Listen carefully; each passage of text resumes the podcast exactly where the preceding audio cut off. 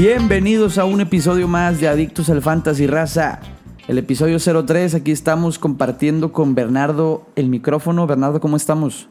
Aquí excelente, en esta bella noche contigo. Excelente, me agrada, me agrada.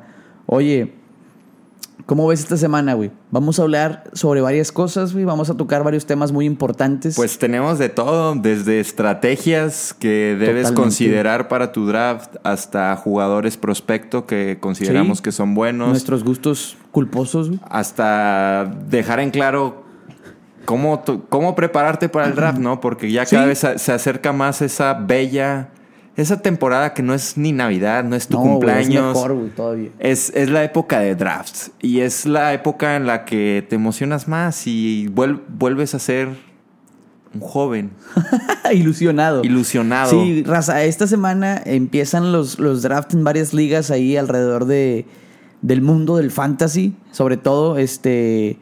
El, fin, el próximo fin, pues este fin que se viene, y, y hay que ponernos las pilas, hay que aprender, hay que estudiarnos esta semana en el trabajo, en la chamba, y si tienes un ratito libre. Sí, no, no estén chingando con que hay el trabajo, El hay sí, y la madre. No, no, ni madres. Hay que ponerse las pilas, Hay estudiar que fantasy. leer de fantasy, sí, de educación se crece como persona. A huevo, a y huevo. más en fantasy. Y tenemos varios consejos para ustedes esta semana, en estos 40 minutos, 50 minutos que nos van a escuchar. Este, unos tips básicos para, para su draft, ¿no? Unos tips ahí sencillitos.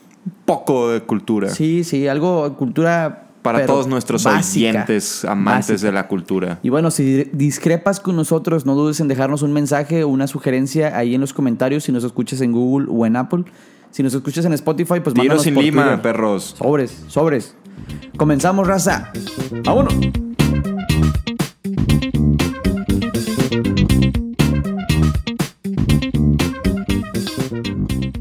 Bueno, y volvemos aquí, empezando pues a dar un poco de consejos, Neto, de, de qué hacer y qué no hacer, qué, es- qué recomendamos. Claro.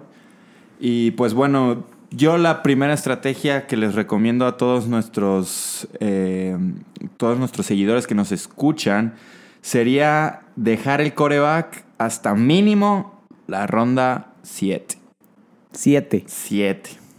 Mm, No, yo no tanto. No, no, no, no, no hasta el 7 en sí, pero sí, pues ponle tú un.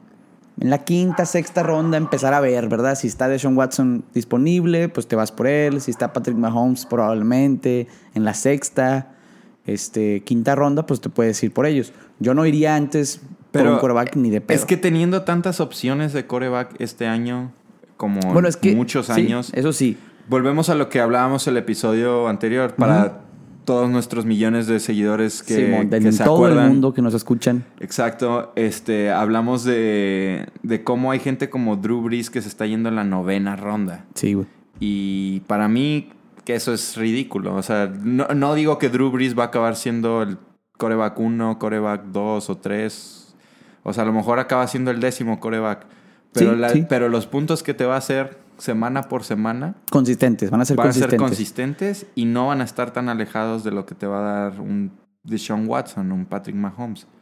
Porque Pues, siento sí. la única ventaja para mí que tienen esos güeyes es que vas a tener tres o cuatro semanas al año que te van a dar un juego de 40 puntos.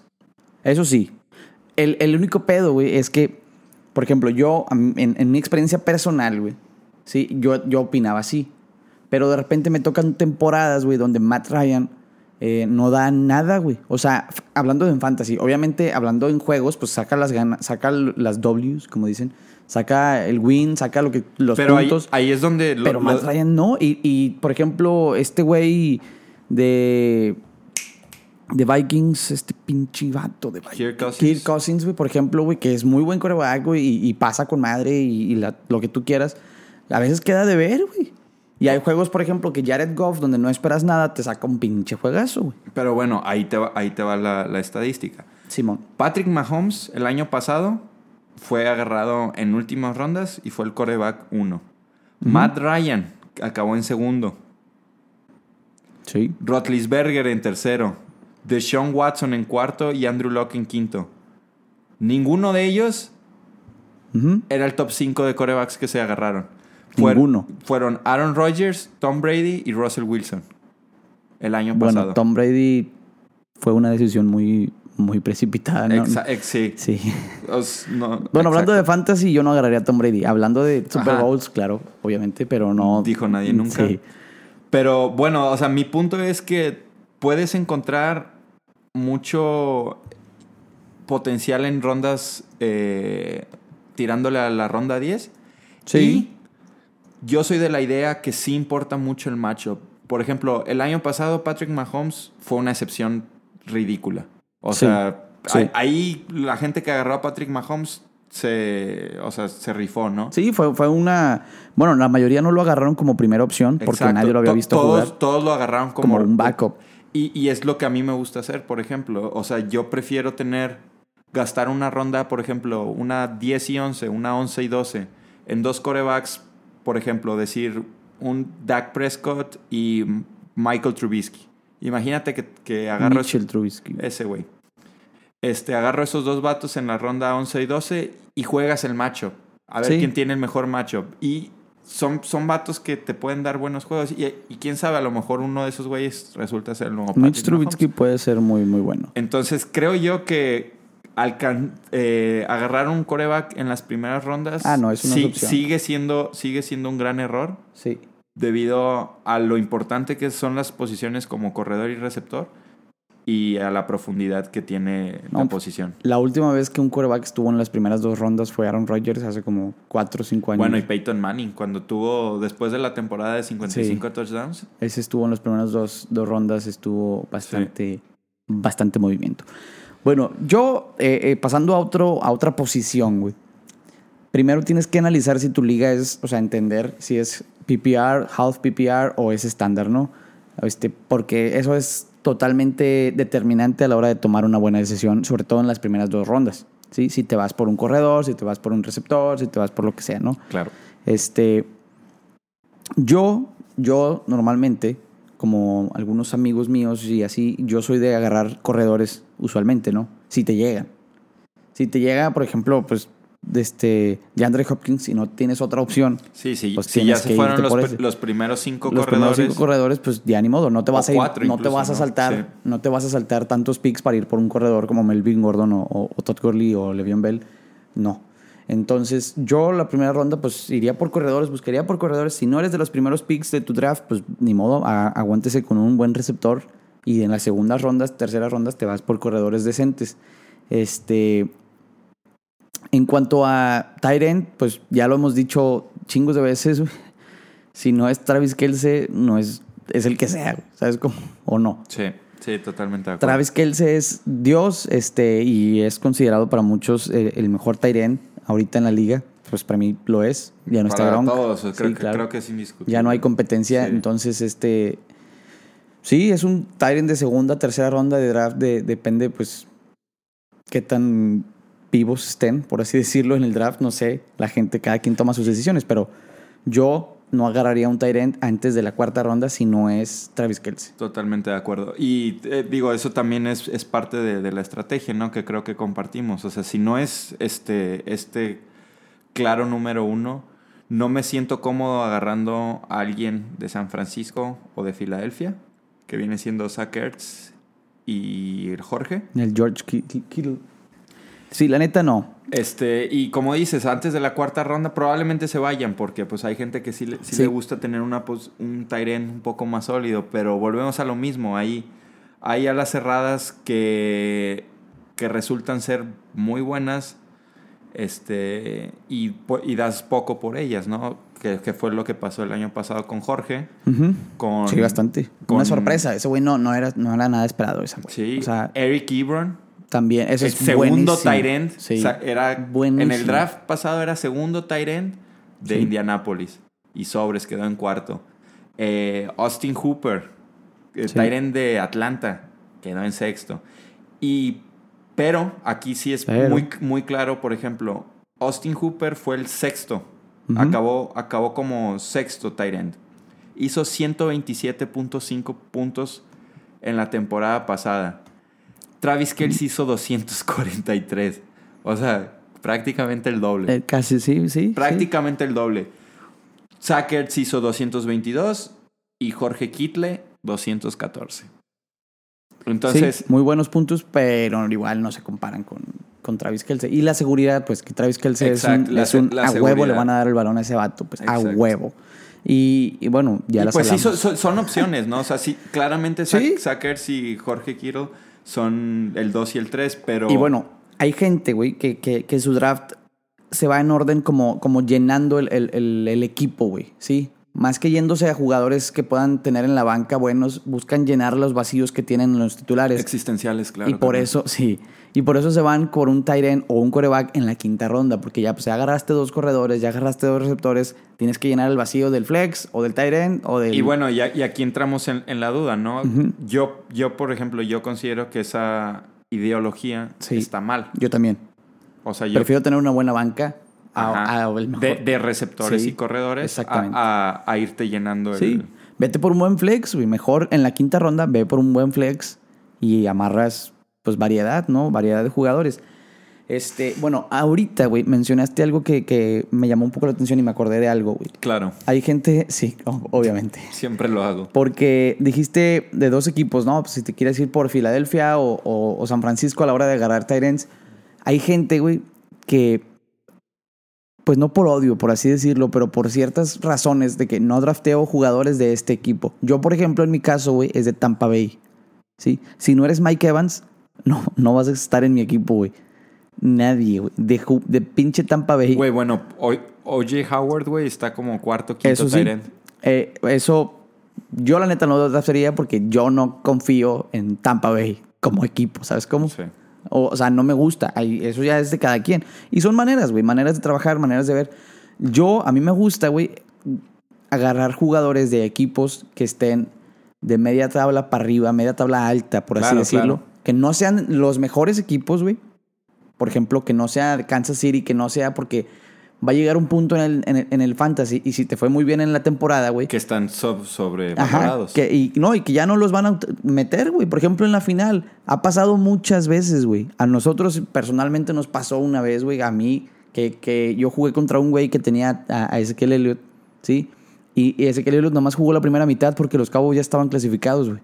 Sí. Esas son cosas que pasan, ¿verdad? No, no, uno no puede prevenir ese tipo de cosas, pero... Sí, bueno, pero no, no, no vas a, o sea, no vas a no draftear a Alvin Camara porque vas a Ah, decir, totalmente "Ay, de acuerdo. Se puede perder En la el última caso de semana". Alvin, en, en el caso de las primeras tres rondas, cuatro rondas, obviamente no considero eso. Eso lo considero para mi banca, usualmente.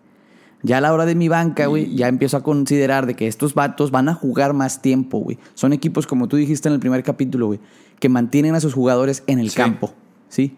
Que no lo sientan, güey, que, que están con- continuamente jugando porque están continuamente luchando por ganar o mantener el score a su favor. Claro. No son palizas, güey.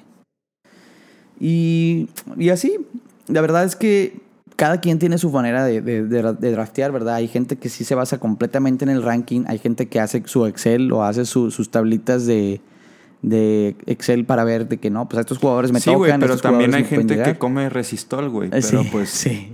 ¿Qué se le hace, no? Y bueno, hay gente, exactamente, hay raza, amigos nuestros, por ejemplo, que también, que no se preparan nada, no ven ninguna pinche noticia, güey, llega el día del draft Y les va con madre, váyanse Y- a la chingada sí, güey, todos. y- Yo, yo hasta estoy haciendo un podcast. Ajá, y estamos aquí y, va- y valiendo madre. En lo personal, no puedo decir que me va mal, porque el año pasado me fue relativamente bien en los fantasy, sobre todo en el Beeman, que ya después hablaremos sobre ese business. Pero, pero en los fantasy me fue bien el año pasado, güey. Creo que, que- que me fue muy bien. Qué bueno, bendiciones. Sí, sí, sí, sí. Este, y bueno, eso es todo por ahorita. Al ratito volvemos con más información, raza. Bye.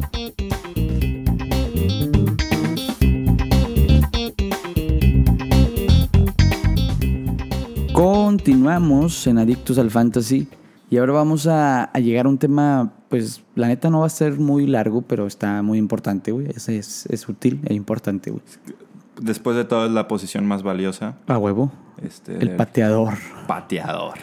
Los pateadores, güey, bueno, dentro de lo que cabe, pues a mí, en la NFL, güey, yo le tengo mucho respeto a esa posición, güey, porque es un vato que tienes que cumplir tu pinche trabajo, güey. Así, no mames, tienes un trabajo literalmente, güey, y tienes que cumplirlo, güey. Mi, mi papá, por ejemplo, siempre se pinche enoja, güey, pero se enoja feo, güey, cuando un vato la caga, güey, un pateador la caga varias veces en el mismo juego, güey, porque dice, no mames, güey, Entrenan un chingo y les pagan un buen dinero, güey, para patear a esa madre. Y hay un chingo de raza, güey, latina, dice mi papá. Obviamente es puro pedo, no sé, no, la neta no sé, que pudiera hacer esa chamba y no, se van con este pinche vato que la caga siempre, ¿no? Bien enojado. Pero bueno, ¿Y sí? en términos de fantasy, güey, yo opino que los pateadores deben ser este, un jugador sólido tuyo, o sea, un jugador que, que digas tú, este güey me va a asegurar tantos puntos al partido, güey, porque es un equipo, normalmente yo me voy por pateadores por equipo, güey, sí. Es un equipo que no anota tanto, un equipo que se queda en la línea, por así decirlo, y patea muchos, este, pues sí, de tres puntos, ¿no? Entonces te saca más puntos a ti como, como jugador de fantasy, te genera mucho más que el, que el punto extra. Claro. Pero bueno, eh, sí, como dices, ¿no? Yo, yo lo que busco en un pateador es precisamente eso. Es un equipo que pueda mover el balón, pero no lo suficiente como para anotar. Que se queden en el que se queden ahí cerquilla, sí, ¿no? Sí, sí. Porque es, un Tennessee. es, es bien bonito cuando solo, cuando solo tienes el pateador de un equipo Sí, a huevo. y estás viendo ese partido y dices, nomás quiero que muevan el balón y que se queden como en la Sí. yarda 30. El pinche Y marcador. güey. Hicieron 12 puntos porque fueron cuatro patadas, cabrón. Ah, y tómala, güey. Ahí es el sueño de cualquier hombre, sí, güey. sí, sí.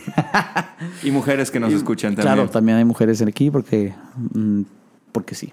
Y bueno, por ejemplo, yo que soy amante de los Seahawks, creo que el pateador de Seattle es Ideal. buena opción Sí. porque es un equipo que, que, que mueve el balón, pero pues no anotamos mucho a veces, este, estamos ahí y pues te da tus tres puntillos ahí Claro. de vez en cuando. ¿Y cu- cuánto consideras que es un buen promedio que te dé un pateador en, en un juego? Yo diría unos ocho puntos. Sí. 8 9. Que te dé 8, 9, 10, que estaría con madre. Que si, te- si está promediando 10 por Y- juego, no, es. y esa- no lo dejes nunca. Es, es a lo que voy. En, en nuestra liga es el estándar, el- la puntuación normal. Lo único Sí. que cambia es que los goles de campo de 40 a 49 yardas valen 4 puntos. El que quedó primer lugar fue el pateador de Houston.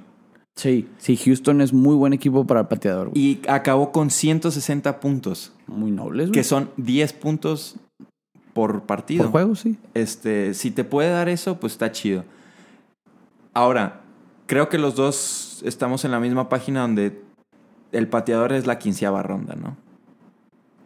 Pues sí. Catorceava. Catorceava, quinceava. O sea, es, es Ya si tú dices, la neta no me queda nada más que agarrar, güey, vete en la treceava por un, por un, por un pateador. Si tú dices de que yo ya hice mi draft, ya es que tengo mi siempre, equipo. siempre hay alguien más. O sea, siempre está Sí, sí, pero sí. ese corredor extraño que, que puede robarse la titularidad o de si alguien. tienes, o si Sí, tienes oportunidad de agarrar al, al, al pateador número uno, güey, pues Bueno, pues, Pero es a lo que voy. El Sí. pateador número uno fue el de Houston. ¿A poco te sientes súper emocionado de agarrar el pateador de Houston antes que un suplente de, de algún corredor? Si eres en la si o eres, algún receptor novato si que eres de los últimos reventar? de la ronda treceava o decimotercera, sí te vas por un pateador. Puedes, ¿verdad? Yo, la neta, sí lo haría, no tengo ningún no. pedo. Pero bueno, avancemos a la, la defensiva, güey. La defensiva, a mí. A mí, pues, este. Es una posición muy, muy cambiante, güey. Porque yo soy Porque de los cambia, que. exacto. Sí, sí.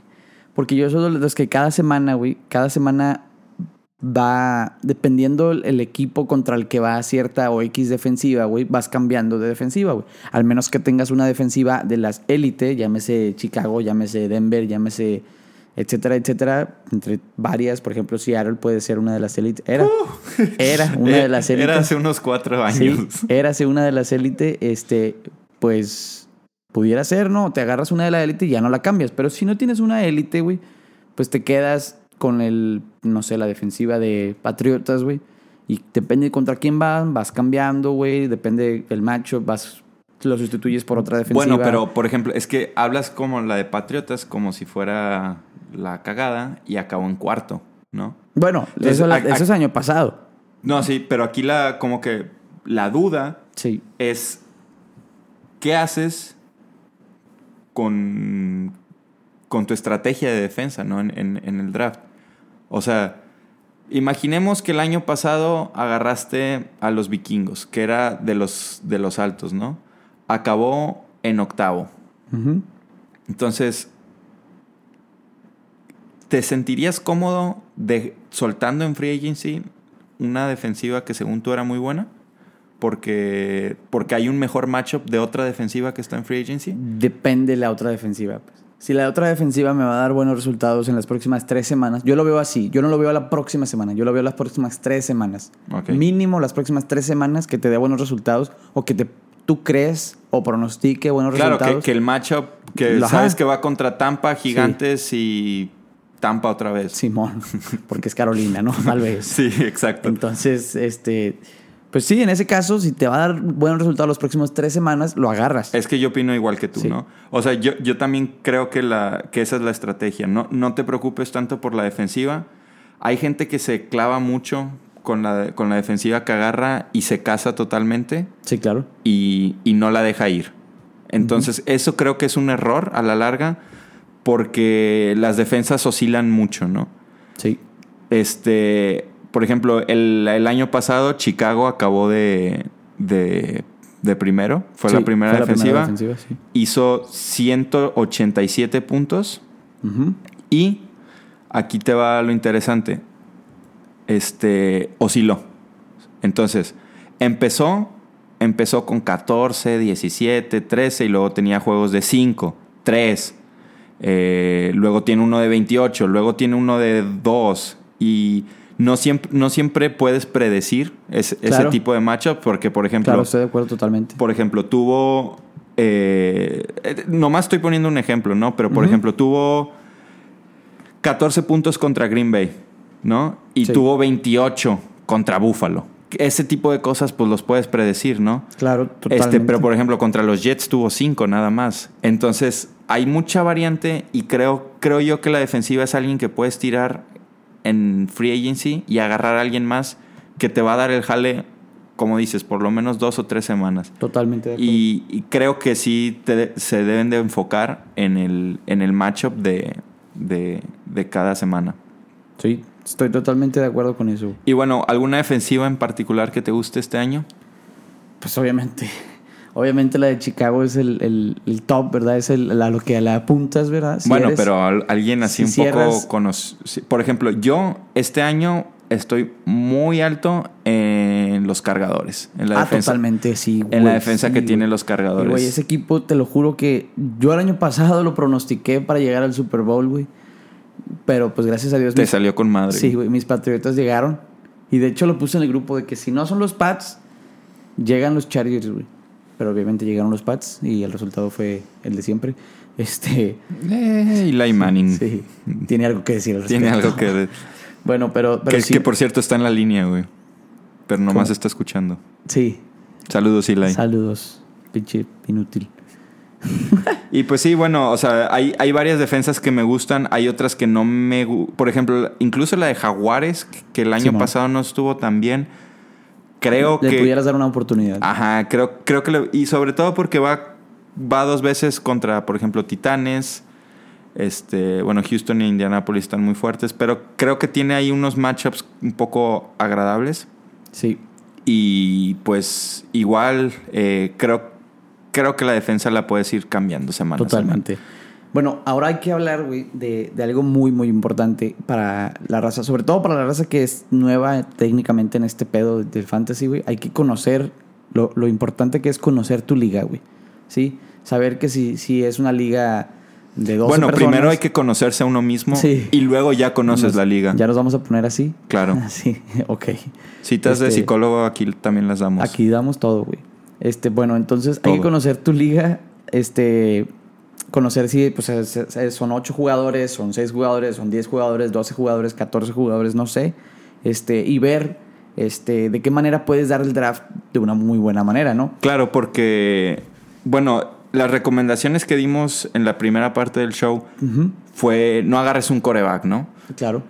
Pero si estás en una liga de 8, ahí tal vez Sí, pues, vale, vale la pena considerar un coreback. O también hay, hay varias ligas que tienen dos corebacks, ¿no? En- ajá, en, su posición. En su, posición. Entonces, eh, bueno, ahí, Ahí, cambian bastante la estrategia. Cambia bastante la estrategia. Bastante la estrategia, güey. eh, Y por ejemplo, güey, en una liga todo. de 14, güey. En una liga de 14 tienes que buscar al mejor en, en en una posición. Tienes que tener el mejor en una posición, güey. Y está muy cabrón agarrarlo, güey. Porque son 14 picks, güey. Sí, si te toca el primero, te va a tocar hasta el 28 agarrar a alguien. Este, entonces, está muy cabrón. Tienes que conocer tu liga, tienes que conocer este rollo eh, de, tu, de tu draft. Si ya conoces el pick que eres, güey. Si ya conoces este qué, qué pick te tocó ser semanas antes o un mes antes o lo que sea, este, pues ve practicando con ese número. O sea, si ya tienes el, el pick 2, pues ve haciendo mock draft con el pick 2 y la Por madre. ejemplo. Este, pero si tienes, eh, si tienes de las ligas, güey, que en la mayoría son así, donde te dicen media hora el pick antes del draft, pues tienes que practicar con varios, güey. Tienes que meterte a Yahoo. Yo te recomendaría meterte a Yahoo, meterte a NFL Network, hacer mock draft variado, variados, donde te toquen diferentes tipos de posiciones, diferentes tipos de picks y ya pues puedas practicar mejor. También Exacto. Fantasy Pros también tiene una muy buena porque puedes hacer un mock draft sin, sin gente real, entonces se Sí. hace mucho más rápido el análisis y todo el rollo y puedes practicar mucho más veces ahí. Sí, más seguido y más fluido. Yo sé que tú que nos estás escuchando estás valiendo madre en el trabajo, güey, la mayoría del tiempo y puedes hacer un mock draft en el trabajo, no te Sí. hagas, güey. Casi no, no bloquean esas páginas y No, no, bueno, y si bloquean páginas en tu trabajo, ¿a poco bloquean páginas en tu trabajo? sí, yo por ejemplo no puedo escuchar Spotify en el trabajo. No mames. No, tengo que usar mi celular para escucharme a mí mismo. Ah, escúchenos, babosos. Escúchenos, ya nos estás escuchando. Muy bien, este, qué mamón, güey. Bueno, ni pedo. Sí, triste realidad. Pero pues sí, eh, es practicar en los picks. Eh, hay, hay veces que al- algo que yo recomiendo es no te cases con un jugador. Ah, no. Porque es algo que yo he hecho en el pasado. y Sí, no, no es con Julio, con Julio siempre me ha funcionado. sí, sí. Pero no se casen con un jugador. Es decir, eh, si ustedes creen que hay un jugador en la ronda 4, este, que ustedes quieren mucho, está bien, está chido. Pero no lo draften en la ronda 2. ¿Por qué? Porque sí, sí, no te adelantes. eh, los rankings en todas las páginas están basadas en, en un promedio entre expertos y gente que juega y se, y se supone que es lo mejor, es el, el mejor ranking que puede existir. Entonces, ya está hecho para que de cierta forma trates de eh, optimizar tu, tu- tus Tu equipo, sí, Ajá. tus picks. Porque obviamente todos tenemos ese, esa persona especial que nos espera en la quinta, sexta, séptima ronda y lo quieres agarrar antes y está bien, a lo mejor lo puedes agarrar una ronda antes, pero no seas de esos vatos que agarra a un coreback o un corredor de su equipo favorito dos, tres rondas antes, porque eso solo te va a traer decepción, tristeza y sufrimiento. ¿O no, Neto? Totalmente de acuerdo. Totalmente de acuerdo. Por ejemplo, hay un, hay un ejemplo muy claro, güey. Normalmente eso pasa, eso que tú estás diciendo, pasa mucho en las rondas 7, 8, 6, por así. Este, donde, no sé, el, el rookie, ¿sí? De, de New England, ahora el, el en Kill Harry, el, el wide receiver este nuevo. Mucha gente lo está, se está adelantando porque lo quiere tener en su equipo, güey, porque es el nuevo receptor, porque lo quieres tener, porque no sé Exacto. qué. Y el vato está pronosticado para agarrarse en la ronda 10, 11, lo que sea, y la agarra la gente en la ronda 6, güey, en la ronda 7. Te adelantas el pedo, ni siquiera sabes qué rollo, es un rookie, calma, tú ten. Sí, las y, aguas. y es bueno tener es- es- expectativas, ¿no? Si Claro. te, si te Sí, gusta sí, sí, sí, alguien, pues, totalmente. pues sí, o sea, pue- puedes intentar alcanzarlo una ronda antes, tal vez. Sí, pero totalmente de acuerdo, totalmente ba- de acuerdo. basar tu, tu draft en jugadores y no. No. y no en talento, Eso es eh, malo. eso es malo, porque... Y, y es a lo que íbamos a- a el- el- al principio del show. Te van llegando jugadores y tú quieres tener el máximo talento. No te importa si es eh, si ya tienes tres corredores y eh, Dale si con- ya tienes tres corredores, no tienes coreback y solo tienes un receptor y te llega un corredor muy bueno, échalo a tu banca. O sea, Sí, después lo puedes cambiar y no hay pedo, después- de- para eso existen los trades. Hay chingamadrales de lesiones en la NFL Sí. y el talento siempre opaca al, a- al jugador, al nombre. al nombre, exacto. Entonces, pues sí, esa, esa también es una recomendación. No, no traten de agarrar a alguien Y, y mucho menos si es de tu equipo. Esa es la peor Ah, sí, ceguera que existe. Sí, cuando te vas por alguien de tu propio equipo, güey, eh, está medio cabrón. Tengo un amigo que siempre, siempre, siempre se va, iba por, por Julian Edelman o por Gronkowski o por Tom Brady, güey. Hubo un año que sí le funcionó la combinación de Tom Brady y Gronkowski, güey. Ah, Que los bueno. agarró Bueno, pero- básicamente en rondas seguidas, güey. Cuando Gronkowski estaba en la 2, agarró a Brady en la 3, el baboso. Y, y le funcionó. Sí le, sí le dio, no fue campeón, pero le dio buenos resultados. Pues sí, pero. No fue campeón. Pero Gronk en la 2 estaba bien en su Sí. época, ¿no? Brady en la 3 nunca ha estado bien. No. No desde el No. 2010, que antes se agarraban más corebacks, ¿no? Sí, antes tenía más peso. Pero, o sea, e- ese hech- hecho de sobrealcanzarlo es lo que mata al final los equipos. Porque Sí. te, te quedas con un chorro de nombres que a ti te gustan y que terminan siendo, a lo mejor, ajá. lesiones o lo que sea. Pero bueno, raza, volvemos con más.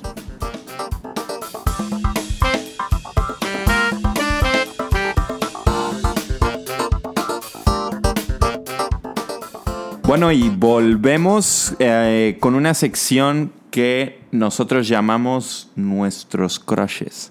Gente de la que estamos entusiasmada esta siguiente temporada, que podríamos pagar un poco más, pero como ya dijimos, no tanto. Sí, o sea, sí, sí, claro. Con, todo con medida. todo con medida, Todo exacto. con medida, güey. Tecate, patrocínanos. A huevo. Eh, bueno, Ni tomas Yo- Tecate, güey. me caga la Tecate. pero que nos patrocine, no hay pedo. Simón, tal la tomaría si me dieran. Sí, fácil. Bueno, eh, un jugador que yo tengo muy, muy altas esperanzas este año para mí es Nick Chubb. Uh, güey, sí, güey. Nick Chubb O sea- para mí tiene todo el potencial para acabar siendo fácilmente un top 5 en, en corredor. Sé que está en la ronda 2, ¿no? Ajá, claro, Ya, claro. ya se está yendo alto. Yo, inclu- yo lo pondría arriba de gente como Livion Bell, como James Conner, como Joe Mixon. Creo que, Sí. creo que Nick Chubb, eh, con todas las armas que tiene Cleveland, tiene que hacer algo. O sea, de sí o sí. Punto. Sí. Co- le tengo confianza a Baker Mayfield Totalmente que, con pueda, que pueda con, con esa ofensiva. Como ya dije anteriormente, no soy muy, muy fan de Odell Beckham ni de Jarvis Landry, pero creo que la ofensiva de Cleveland va a funcionar muy bien y el juego terrestre con Nick Chubb va a ser excelente porque no, no creo que se rijan por el, por el juego terrestre. yo sí. ¿Tú sí? Porque hay que recordar que el coreback sigue siendo novato. O sea, bueno, es ese su vato segundo tiene año. un cañón en el brazo, güey, ese cabrón. O sea, bueno, Pues sí, No Nick Chubb una poronga, pero Sí. no estamos hablando de su cuerpo. Neto, concéntrate. estamos hablando de puntos de fantasy. O sea, Nick, Nick Chubb va a ser la. El most, va, va a ser primera y cinco. Nick Chubb. Nick Chubb. Eh, segunda y gol. Nick Chubb.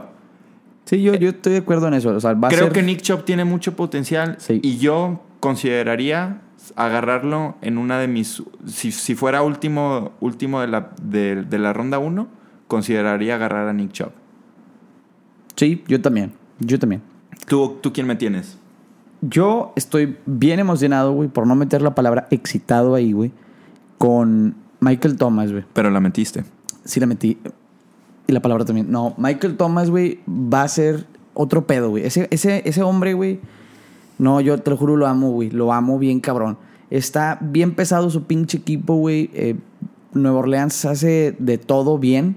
Sí, corren la bola bien, pasan la bola con madre, güey. Defensa y- buena. Defensa buena y está muy balanceado, güey. Es un equipo que quiere competir, güey, porque se ha quedado muy cerquita las últimas dos temporadas, Sí, güey. Drew, Drew necesita otro anillo. Sí, güey, lo necesita, güey. Y este vato, güey, acaba de recibir un buen dinero, güey. Necesita ganar para demostrar que vale ese dinero que recibió, güey. Michael Thomas, güey. Y yo opino, güey, que si bien la ofensiva de, de, de Nueva Orleans se rige por todas partes, güey, y, su principal arma puede ser Alvin Camara, Michael Thomas puede sacar las papas del fuego bien cabrón cuando las necesiten, güey. Y en Fantasy, ese vato, güey, es un. Es un clutch, ese güey. Sí, cuando necesitas 15 puntos, cuando necesitas 20 puntos, ese vato te los da, güey. Te los cumple. Y usualmente, porque no voy a decir que siempre, usualmente, güey, tiene muy buenos juegos cada temporada, güey. Claro, y sabes que es alguien que va a tener eh, los targets asegurados. Exactamente, güey. Siempre va, O sea, va a ya buscar he la- perdido, tiene, tienes unos 10 targets por juego asegurados. Sí, O sea, exactamente. y el vato atrapa todo, entonces son buenas recepciones, Sí, es bueno yardaje. Sí, güey. Y tienes la esperanza muy alta de que va a acabar anotando. Sí, no, Yo no, también y- estoy y- muy, muy Y está de ese, bien, bien cabrón, güey, porque como tú dices, güey, los targets es algo básico, güey. Y- y en este men, perdón, en este güey, este, tú puedes, pues, tener un receptor consolidado y asegurado en la primera ronda, güey. ¿Sí? Exacto. En la primera ronda, muy buen pick. Si tienes el octavo, si tienes el séptimo. ¿Lo agarrarías antes que de Andre Hopkins? No lo sé, güey. No lo sé, güey, pero sí los pudiera agarrar a la par. O sea, si agarro a DeAndre Hopkins de quinto, a este güey de sexto, o al revés. Claro. No, sí tiene sentido. Sí, para mí es segundo o tercero de receptor. ¿A quién más traes? Eh, bueno, yo tengo un poco en rondas más avanzadas. Yo tengo a Brandon Cooks, receptor de los Rams. ¿Por qué tengo a Brandon Cooks? Esa, está cabrón ese güey. Mira, es alguien. En esa. No, no me sentiría cómodo con él como un receptor número uno. Pero siendo un receptor dos en mi equipo, creo que es lo más seguro que puedes encontrar. Ah, sí, güey. ¿Por qué? Porque ese vato ha quedado con más de 1100 yardas en las últimas cuatro temporadas con diferentes corebacks. Digo, Sí. han sido Drew Brees, Tom Brady Jared y. Jared Goff, ¿no? Pero es alguien muy sólido, te va a, te va a atrapar los balones, hacen juegos de, hacen pases pantallas con él. eh, y lo más importante para mí en un receptor 2 como es, tiene una buena base y además tienes ese potencial de que te corra una jugada de 80 yardas. Entonces, ese, ese suelo que tiene Brandon Cooks es bastante alto para ser un receptor 2. Sí. Fácilmente puede acabar como un receptor número 1. Mi único pedo es lo que acabas de decir, güey, de los targets. Sí. Lo que dijiste con Michael Thomas de los targets, este vato no lo tiene asegurado porque tienen otros dos recepto- receptores muy, muy buenos. Claro, pero históricamente Brandon Sí, Cooks siempre va- ha hecho la chamba. va a cumplir, no, sí. no es un receptor PPR, no, no es alguien que, sí. que lo agarras por, por sus recepciones, pero lo agarras por esa explosividad que tiene. Es a lo que voy. O sea, ti- tienes, un, tienes un suelo bastante alto que te va a agarrar unos 4 o 5 balones por juego y muy probablemente uno de esos balones sea uno de más de 30, 40 yardas y posiblemente un touchdown. Entonces, es alguien para mí muy fuerte que puedes agarrar en la cuarta ronda. Sí, en la cuarta ronda estaría ideal. Brandon Cooks, quinta, ni se diga. O sea, si te llega a la quinta ronda, si no lo agarró nadie en la cuarta y en la quinta te llegó, agárralo, sea quien sea, güey. Aunque tengas ya tres receptores, agarra ese men. Exacto. Este, yo, por otra parte, güey, tengo a, un corredor, güey. Tengo a Demian Williams, güey, corredor de Kansas, güey, que apenas va a ser su primer año de titular completo, este, porque Karim Hunt, pues, se fue, el pateador, este, se fue, y... Y Demian Williams tiene el hype bien arriba ese men, güey. Sí, tiene el hype bien cabrón. Lo hemos visto jugar bien poquito, güey, pero como sabemos que va a ser titular en uno de los, de los mejores equipos de la NFL y, uno, y una de las ofensivas más poderosas de la liga, güey, es un corredor que va a cumplir, ¿sí? Poco o mucho va a cumplir, güey. Y te va a hacer buenos puntos. ¿Por qué? Porque Kansas anota, güey. Y anota Exacto. como tenga que anotar, pero anota, güey. Y, y normalmente, güey, el promedio de puntos por partido de Kansas, güey, fue superior a todos la temporada pasada por bastante, güey. ¿Sí? El promedio de puntos por partido que hacen, güey, y los hacen por tierra, y los hacen por aire, y los hacen por como se les hinche un pepino, güey.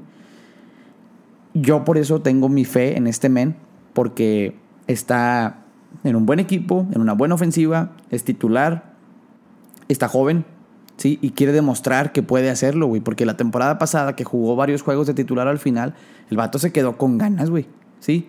En los playoffs le fue muy bien. Tanto así que en el fantasy lo agarraba gente, o sea, del, free agency lo agarró en cuanto Karim Hunt pues se fue a la chingada, mucha gente agarró a ese men y luego luego de titular y luego luego respondió, ¿sí? Claro. Yo por eso le tengo mucha fe a este men. Se va a ir en tercera, segunda ronda probablemente. Este, si lo tienen a la disposición, no lo duden en aga- en agarrar, camaradas.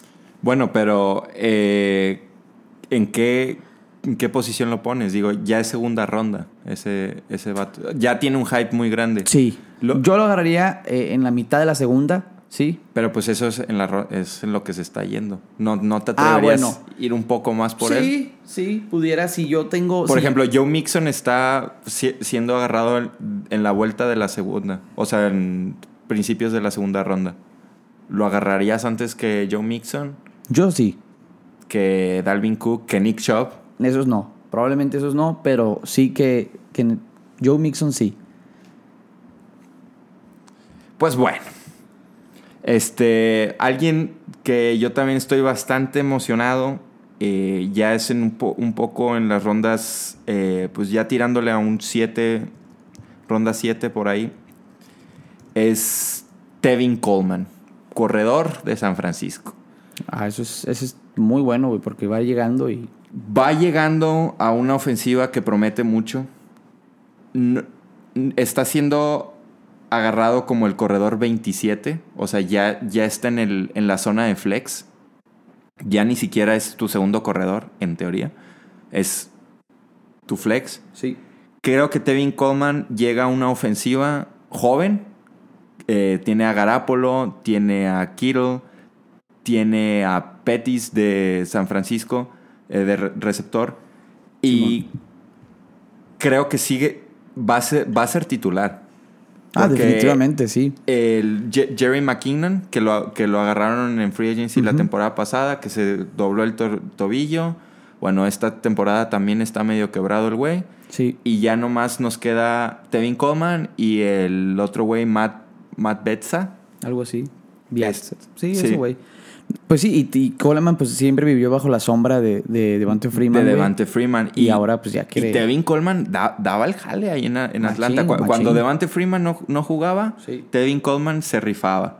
Entonces creo que llega a San Francisco, llega con la titularidad. Creo que para ser corredor 27 te estás llevando, o sea, te estás estás de ganga con, con Sí, ese güey. Totalmente de acuerdo. Porque te, te puede dar muy buenos juegos que, que, que otros jugadores, ¿no? Sí, no, no, ese güey, la neta, es un corredor bastante pronosticado que va a ser, va a cumplir su chamba. Vamos a ver qué tal San Francisco como equipo, como conjunto responde, güey, porque pues Garapolo tiene todavía esa Claro, y, espina y- y yo no, no estoy tan arriba en San Francisco. No, yo, no. yo no creo que vayan a hacer mucho. Para nada, yo tampoco. Pero creo que Tevin Coleman sí te puede dar los puntos de un corredor 2 Sí, fácilmente. fácilmente. Bueno, ¿qué, ¿quién más nos tienes, Neto? Fíjate que yo estoy en una encrucijada, güey. Pero bueno, a mí, yo voy a hablar ahorita de, de Eric Ebron, güey. Ese Tyrant que, que, pues, tanto, no hemos, mames. tanto hemos marginado a los Tyrants, ¿sí? Pero yo creo que Eric Ebron, güey, va a responder esta temporada, güey. Va a cumplir esta temporada, güey. ¿Por qué? Porque la, la temporada pasada logró cumplir con, con los Colts, ¿sí? Se quedó un poco corto, sí. Y pues ahí en una nueva ofensiva que, que se viene moviendo diferente ahora de la mano del corredor Marlon Mack, tu ídolo, Una estrella. tu, tu estrella y tu keeper. Este, yo creo que Eric Ebron en la zona roja puede ser una muy buena respuesta para Andrew Locke en la zona roja. Específicamente en la zona roja. O sea, puede ser punto touch por touchdown. No, pues claro, dar el pero, amigo, pero eh, es de lo único que se vive ese güey, de los Ah, touchdowns. totalmente. No te voy a decir que va a ser yardas, porque no las va a hacer. Exacto. Entonces, Yo por eso te digo, Yo soy yo- escéptico con ese güey. Yo, lo, yo, lo, yo lo, lo único que le puedo defender y por lo que le tengo un poco de fe es que es un buen Tyrant, porque no hay buenos Tyrants en la liga en estos momentos, o, o- o muy buenos Tyrants en la liga. Entonces, este es un buen Tyrant promedio que tú puedes agarrar en la novena ronda, en la décima ronda, güey, y que puede anotar bastante por, por, partido. Pues puede anos- los touchdowns, sobre todo en su momento, pueden llegar. Si no llegan, pues el partido te va a dar dos, tres puntos por, por juego ese güey. Pero si anotan, puede anotar hasta tres veces por juego, ya lo ha demostrado. güey. Solo también hay que recordar que Jack Doyle vuelve. Jack Doyle ya Eso está sí, sano y sí, salvo. eso sí, van a competir por esa titularidad y por eso, o, o van a hacer una dupla de ahí. Exacto. Entonces, yo, por, yo sinceramente a Eric Ebron lo tengo en una lista un poco más negra que la tuya. Bastante más negra. Yo Sí. no voy a draftear a Eric Ebron. Sí. Este, pero pues es válido, ¿no? Cada quien se emociona con, con el negro que prefiere. Yo, por ejemplo, eh, me voy a ir también a la posición de tight end. Este, ya en rondas más lejanas. Y es un end que hace unos 2, 3 años figuró. Ahorita está medio olvidado, pero creo que puede volver. De hecho, son dos. Eh, el primero es Delaney Walker. Uh, sí. Sí, eh. Tyrant de Titanes, creo que ahorita está volviendo. Acaba de, de atrapar un touchdown en pretemporada. El vato se ve bien. Digo, sigue estando bien feo, ¿verdad? Pero, pero pues se ve bien, ¿no? Eh, creo que está siendo drafteado eh, muy abajo. Prefiero a Delaney Walker a otros Tyrants que se están yendo antes que él. Y, y pues creo que tiene el potencial de darte unos, unos buenos resultados como a la cerrada. No espero mucho de él tampoco, eh, como no espero nada de ninguna a la cerrada. Y, y fíjate que, eh, es que es lo que es lo que dices, ¿no? Sí. O sea, hace 5 o 6 años teníamos la época donde estaba Jason Witten, Antonio Gates, eh, Gronkowski. Gronkowski, eh, Tony González, Greg Olsen estaba en su prime. Greg Olsen, eh, Jordan Reed. Sí. Es- teníamos un montón de tight ends que... Greg Olsen llegó a competir con Claro. Gronkowski por el mejor tight end de la liga, güey. Y Greg Olsen acabó con temporadas de más de mil Sí. yardas. Y es a lo que voy. Por ejemplo, Greg Olsen también, ¿no? Se está yendo bien abajo. Jordan Reed. Son, son Sí. que ya están bien olvidados, Y ya están bien muertos. Pero, ¿Pueden cumplir? pero están en ofensivas donde siguen siendo valiosos. Claro. Eh, Delaney Walker sigue en una ofensiva donde no hay otros re- receptores valiosos. O sea, ya hay, pero pues no tanto. Jordan Reed igual, Greg Olsen igual. Creo que todavía esos vatos pueden. No, no les digo que, que los agarren súper temprano, pero son, son ends que pueden dar la sorpresa y te puedes esperar un poquillo más en agarrarlos. Sí. Sí, sí. Confirmo. Confirmo totalmente. Bueno. Y volvemos con más reza.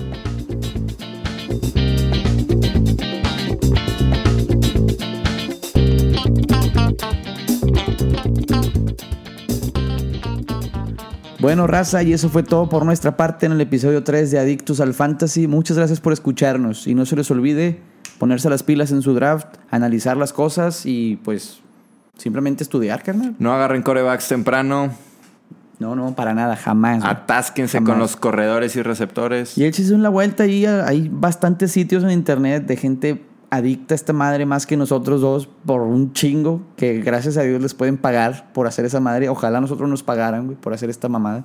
Este, y esos vatos se dedican literalmente a analizar este rollo, güey. Hay un chingo de opiniones en internet donde ustedes pueden estudiar y pueden analizar y pueden hacer draft. A Edúquense. lo bestia, edúquense un La, poco. la educación Y bueno. es la base, el fundamento de una sociedad buena. Sí, claro, a huevo. Y más si le metes billete. Si, metes, si tienes mucho billete Exacto. metido en esta madre, güey, pues métele tantito coco, güey. Esfuérzate un poquito por hacer un buen draft. No vayas a desperdiciar tus 500, tus 1000, tus 200 pesos. No sé cuánto puestes en esta madre. 15 mil pesos en una Ah, liga. a huevo. Así, a las ciegas. Y es autopic. Exacto. Hay gente así de idiota. Sí. Y bueno. Un este, saludo a Trent Richardson. Un saludo. Chinga tu madre, Trent. Te la verga, pinche. Pero bueno, este. Igual, si tienen alguna pregunta, eh, alguna Duda, duda, entre si, es- si escoger o no un jugador, este, no duden en contactarnos vía Twitter. Ahí estamos, Adictos Fantasy, Adictos al Fantasy, arroba Adictos Fantasy. O puedes buscarlos como Adictos al Fantasy, cualquiera de las dos. Creo- no, Este, no sé si les quedó claro. Adictos nuestro grupo Fantasy. ajá, es Adictos al Fantasy. Por si no, no este, dejamos bueno, claro. si eres amigo, si eres compadre, si eres hermano, pues ahí tienes nuestro teléfono, nos puedes hablar para cualquier pendejada. Pero a Bernardo no, nomás a mí. Sí, háblenle a Neto. eh, Yo no contesto pendejadas. Pero Y igual, este- ¿tienes saludos que mandar? Ah, sí, güey. Un saludo a mi Chuy de Oro, Chuy Aguilar. Este, te mando un abrazo hasta Obregón, güey. Este, Yo un beso, Chuy. Un besito, ¿cómo no? Este, arriba los patriotas y, y pásala bien, mi Chuy. Aprende bastante y que, pues, métele al fantasy, carnal, métele. Y pues eso fue todo, raza. Un saludo, un abrazo y nos vemos la próxima semana. Bernardo. Cuídense. Out.